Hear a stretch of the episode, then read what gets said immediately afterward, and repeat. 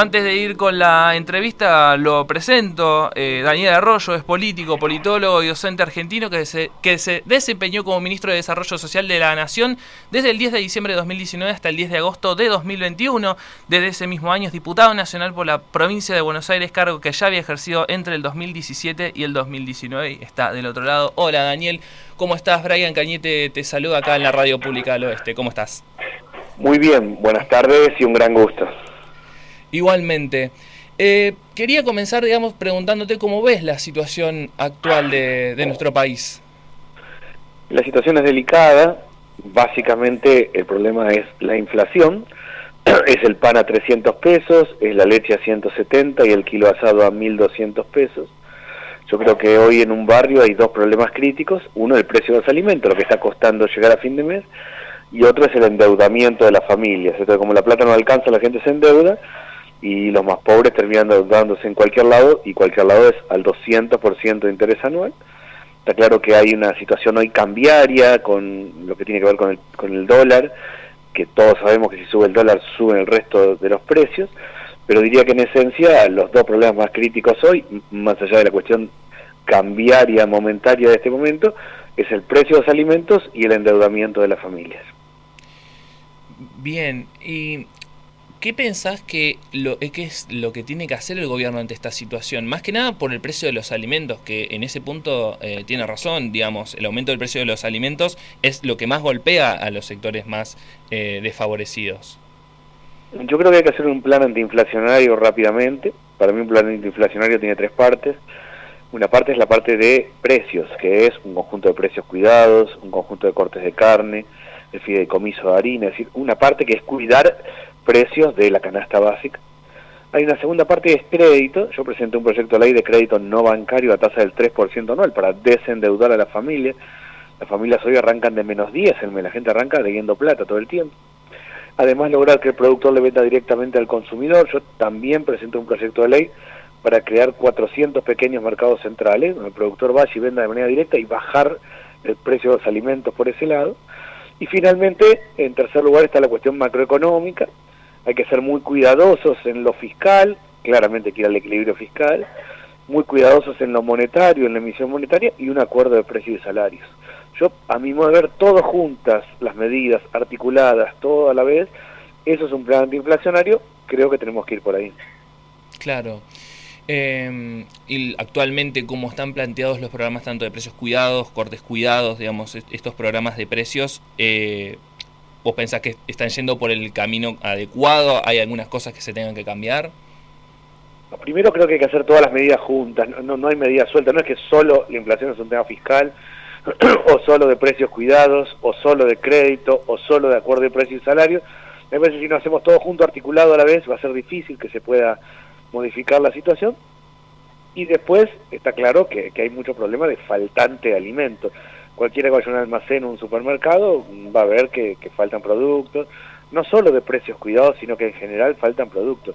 Eh, la inflación es un fenómeno que cruza toda la cadena, eh, va desde la punta, desde los que forman precios, formadores de precios, que concentran la actividad económica, pero termina en la otra punta, es decir, el que tiene un kiosco en un barrio, que tiene un kiosco en su casa, y no tiene un kiosco, tiene una ventanita y vende su gran temor es vender, darse vuelta y no reponer mercadería, porque entonces se va a quedar sin laburo, con lo cual va a aumentar el precio de lo que vende, pues tiene que darse vuelta y reponer la mercadería.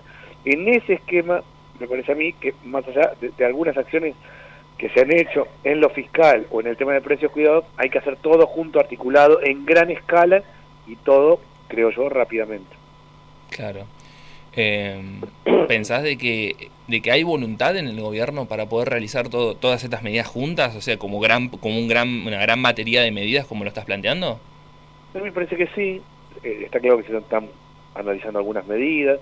Hubo un cambio del ministro de Economía. Siempre en nuestros países un cambio del ministro de Economía es muy determinante porque claramente con la situación económica que tiene nuestros países de América Latina, siempre ahí hay una situación bien crítica. Pero me parece que sí, y yo creo que en los próximos tiempos vamos a ir algo más coordinado. No hay dudas que la inflación desacomoda la vida cotidiana, que es muy difícil llegar a fin de mes, y algo que a mí me impacta es que habiendo más trabajo, porque cualquiera vaya a un barrio se da cuenta que objetivamente están funcionando mal la construcción y el textil, habiendo más trabajo no baja la cantidad de gente en los comedores, porque la gente va a trabajar y después va al comedor para retirar, para llegar a fin de mes. Eso marca el nivel de deterioro verdadero de, los ingresos, lo que está costando realmente llegar a fin de mes para el que tiene un plan, para el que no tiene un plan, para el que tiene trabajo, para el que no tiene trabajo. Claro. Eh, te llevo un poco al, al, ámbito de lo que es lo que era, digamos, cuando eh, tu ministerio en su momento, digamos, ¿cómo, ¿cómo ves a los programas sociales en este momento, en, esta, en, esta, en este contexto? Los programas, cuando hablamos de programas sociales, básicamente estamos hablando de varias cosas, pero en esencia, que todo el mundo cuando habla de planes sociales, estamos hablando de un programa llamado Potenciar Trabajo, que tiene 1.300.000 personas que cobran el 50% del salario mínimo, que eso es hoy 22.000, un poquito más de 22.000 pesos. Cuando se habla de transformar planes sociales en trabajo, eso básicamente es posible en cinco sectores productivos, en la construcción, en el textil, en la producción de alimentos, en los sistemas de cuidado de personas y en el reciclado. Ahí están los cinco sectores, mano de obra intensivo. Entonces, claramente necesitamos que crezcan esos sectores fuertemente para vincular planes sociales en trabajo. Y segundo, creo que hay un tema clave y las personas que tienen planes sociales trabajan. Son gasistas, plomeros, carpinteros, están en comedores, en merenderos, hacen changa nadie vive con 22 mil pesos, todos trabajan, le llevan como pueden y en general están endeudados, por eso insistiría con que hay que armar un sistema de crédito, yo presenté un proyecto de ley, como antes decía, un sistema no bancario, crédito no bancario a tasa del 3% no para máquinas, herramientas, para desendeudar a la familia y para el carpintero tenga una sierra circular y pueda hacer muebles a medida. Ahí creo que viene el desafío en este tiempo. En la pandemia, cuando yo fui ministro, fui el ministro de la pandemia, la, situación era aguantar y sostener la paz social y lo logramos, logramos sostener la paz social en Argentina, cosa que no pasó en Chile, no pasó en Ecuador, no pasó en Perú, no pasó en Colombia. Bueno, ahora la realidad es otra y es de una transformación más profunda. Exactamente. ¿Y qué rol, qué rol le ves hoy? Te, pregunto también en su momento cuando fuiste ministro, pero también hoy a, esos movimientos sociales que son los que, digamos, son los principales eh, interlocutores con el, con el Ministerio de Desarrollo Social? Yo creo que los movimientos sociales son parte de la solución. Primero, mi mirada es que cuando hay una movilización, la que fuera, más politizada, menos politizada, pero cuando hay una movilización, eso refleja que algo pasa en los barrios. Y el hecho de que la tanta gente se movilice hoy, lo que refleja es que no alcanza la plata, eso está claro. Eh, los movimientos sociales son parte de la solución. Por supuesto hay que quitar a los vivos del medio, nadie puede quedarse con plata de alguien que tiene un plan social, nadie puede intermediar, pero en términos generales los movimientos sociales, las iglesias y las escuelas son los que están en los barrios, en los comedores, en los merenderos, poniendo el cuerpo, transformando en actividades productivas, en las cooperativas, son parte de la solución sin lugar a dudas. Bien, eh, te pregunto, ¿cuál, ¿qué opinión, digamos, qué opinión, qué, qué valoración haces de la, de la gestión de quién es tu sucesor, de quién es Juan Zabaleta? No, no me corresponde a mí eh, opinar sobre ni el ministro de Desarrollo Social ni ningún ministro, ningún ninguna persona que esté en el gabinete, me parece que, no corresponde, habiendo sido yo ministro. Sí, tengo claro que es una etapa distinta esta. La etapa de la pandemia fue aguantar y sostener. Hoy esta es una etapa distinta y me parece que más allá de lo que haga cada ministerio, previamente tenemos que hacer un plan de inflacionario. Es muy difícil reformar programas sociales, reformar la escuela secundaria, hacer transformaciones profundas si antes no resolvemos el problema de que está siendo dificilísimo llegar a fin de mes. Por eso yo siempre pienso que las políticas públicas tienen variables independientes y variables dependientes. Algo que si vos haces, puede resolver el resto. Bueno, eso es un plan de inflacionario. Atendiendo, encarando un plan de inflacionario, me parece que se pueden encarar otras cosas, si no es muy difícil. Bien. Em, me, voy, me voy a una pregunta un poco más macro. ¿Cómo ves a la política actual, a, a, todo, a todo lo que digamos llamamos clase política frente a esta, frente a esta situación, tanto el oficialismo como la oposición, y cómo la ves de cara al año que viene? Yo la veo muy mal, a mi modo está quebrada la relación de la sociedad con la política, quebrada es quebrada, si la sociedad siente que la política no vive la vida cotidiana, que es ir al almacén, llegar a fin de mes, ver cómo le encontró la vuelta al día a día, yo vivo así, por eso lo veo y en segundo lugar, la sociedad siente que la política discute temas que no tienen que ver con lo cotidiano, con los problemas cotidianos. Además de estar quebrada la relación de la sociedad con la política, eh, me parece a mí que antes de la pandemia había dos ámbitos de, referencia para la sociedad. Uno era la escuela, la idea de que el mejor lugar es la escuela, que si los chicos están en la escuela algo bueno pasa. Aún los padres o las madres que decían, no me gusta lo que están aprendiendo en matemáticos, en lengua, sabían que si estaban en la escuela los chicos era algo bueno. Y segundo, yo veía, también antes de la pandemia, un fenómeno fuerte de re-religiosidad, de espiritualidad, que gente a través del mundo católico, evangélico, budista, a través del yoga, distintos mecanismos, iba buscándole la vuelta a cruzar con lo trascendente. Para mí las dos cosas se, se acomodaron después de la pandemia. Entonces hoy tenemos un vacío grande de referencia, de falta de vincularidad y un quiebre en la relación de la sociedad con la política. Eso hace, a mi modo de ver, pensar que el 2023 es ciencia ficción en Argentina. Eh, nosotros, me refiero a quienes gobernamos, en mi caso como diputado nacional, tenemos que resolver tres cuestiones básicas. Y es que la plata rinda, que la escuela sirva recuperar la escuela como el centro comunitario y que el Estado te cuide en materia de seguridad. Y creo que si no lo hacemos, va a crecer aún más la extrema derecha y eso para mí es algo muy negativo para nuestro país. Claro, total, totalmente.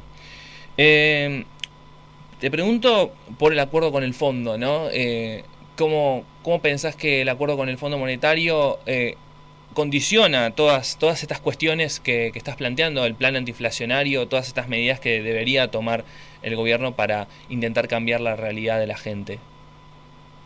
Yo voté a favor del acuerdo con el fondo, no porque me guste en absoluto un acuerdo con el fondo, tengo la peor opinión sobre el Fondo Monetario Internacional, sino porque entendía que el default, la, la alternativa, era mucho peor. Me parece que algo, en un contexto complejo, algo positivo que tiene el acuerdo con el fondo es un acuerdo sobre metas y no sobre políticas públicas. Normalmente, un acuerdo con el fondo es reforma previsional, reforma fiscal, eh, reforma laboral, bueno, no es así el acuerdo que llevó Argentina, son metas. Es un porcentaje de tal porcentaje de déficit fiscal, tal porcentaje de emisión monetaria. Eso nos da más chance de encarar las propias políticas. Está claro que, que es limitante y que es compleja la situación, que además de eso la guerra ha complicado aún más porque duplicó el precio de los alimentos, pero creo que el hecho de que el acuerdo sea sobre metas, no sobre políticas públicas a aplicar, nos da un margen mayor para encarar nuestras propias políticas como país. Y por eso creo claramente que tenemos que arrancar, claramente, sin duda, con un plan antiinflacionario. Bien, retomo y con eso ya voy cerrando. Eh, vos hablaste de, de, una relación entre la política y la, y la, sociedad quebrada. ¿Cómo pensás que esa relación se podría intentar eh, recomponer en este contexto? Yo creo que no se recompone con discursos, se recompone solo con, con, acciones concretas y cotidianas y en ese sentido de vuelta tenemos que lograr primero que primero que la plata rinda eh, tener un horizonte hoy lo que es difícil es saber con cuánta plata hay que ir al supermercado qué sale cada cosa dónde estamos parados cuánta plata hay que tener en la en la semana me parece primero que nada eso y después recuperando la idea de la escuela y, la seguridad como los dos ámbitos que son pertenencia al Estado pero básicamente es lograr que la plata rinda. La sociedad no está esperando discursos de la política, sino certezas. Y la primera certeza es saber cuánto salen las cosas y con cuánta plata uno tiene que andar para poder llegar. Bien, bueno Daniel, muchísimas gracias eh, por tu tiempo, por, por, esta, por esta charla que es, ha sido muy, muy interesante. Y nada, que tengas un buen domingo. Gracias a ustedes.